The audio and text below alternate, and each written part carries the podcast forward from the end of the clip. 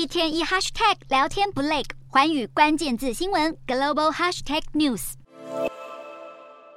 这两台被盖上一层布的是特斯拉即将要推出的新车款。特斯拉投资人大会在一日登场，马斯克宣示公司下一阶段的目标是建立在全球永续能源上。他也预计要推出两款平价电动车来扩大特斯拉的品牌吸引力。马斯克还宣告，新车款的成本将会压在现行 Model 3或 Model Y 的一半。特斯拉当前的目标就是攻进大众市场，力拼在二零三零年前让交车数量成长十五倍，达到两千万辆。另外，特斯拉也首度在美国向其他电动车品牌开放充电站。特斯拉贩售的车辆原本利润就高，现在又想要压低成本，势必会让其他企业面临更大压力。例如，特斯拉每辆车的净利润将近三十万台币，而丰田则是只有五万台币。丰田工程师分析，特斯拉的制作方式削减了好几百个零件，并且大幅提升电池续航力。结果证明，特斯拉在市场的表现与其他车厂呈现巨大差异，也验证了马斯克当年提出的三步走策略的成功，也就是先贩售一款较贵的车款，再用赚来的钱打造较便宜的车款，最后则是再推出平价又畅销的产品，显示特斯拉在电动车市场的地位这几年依旧难以撼动。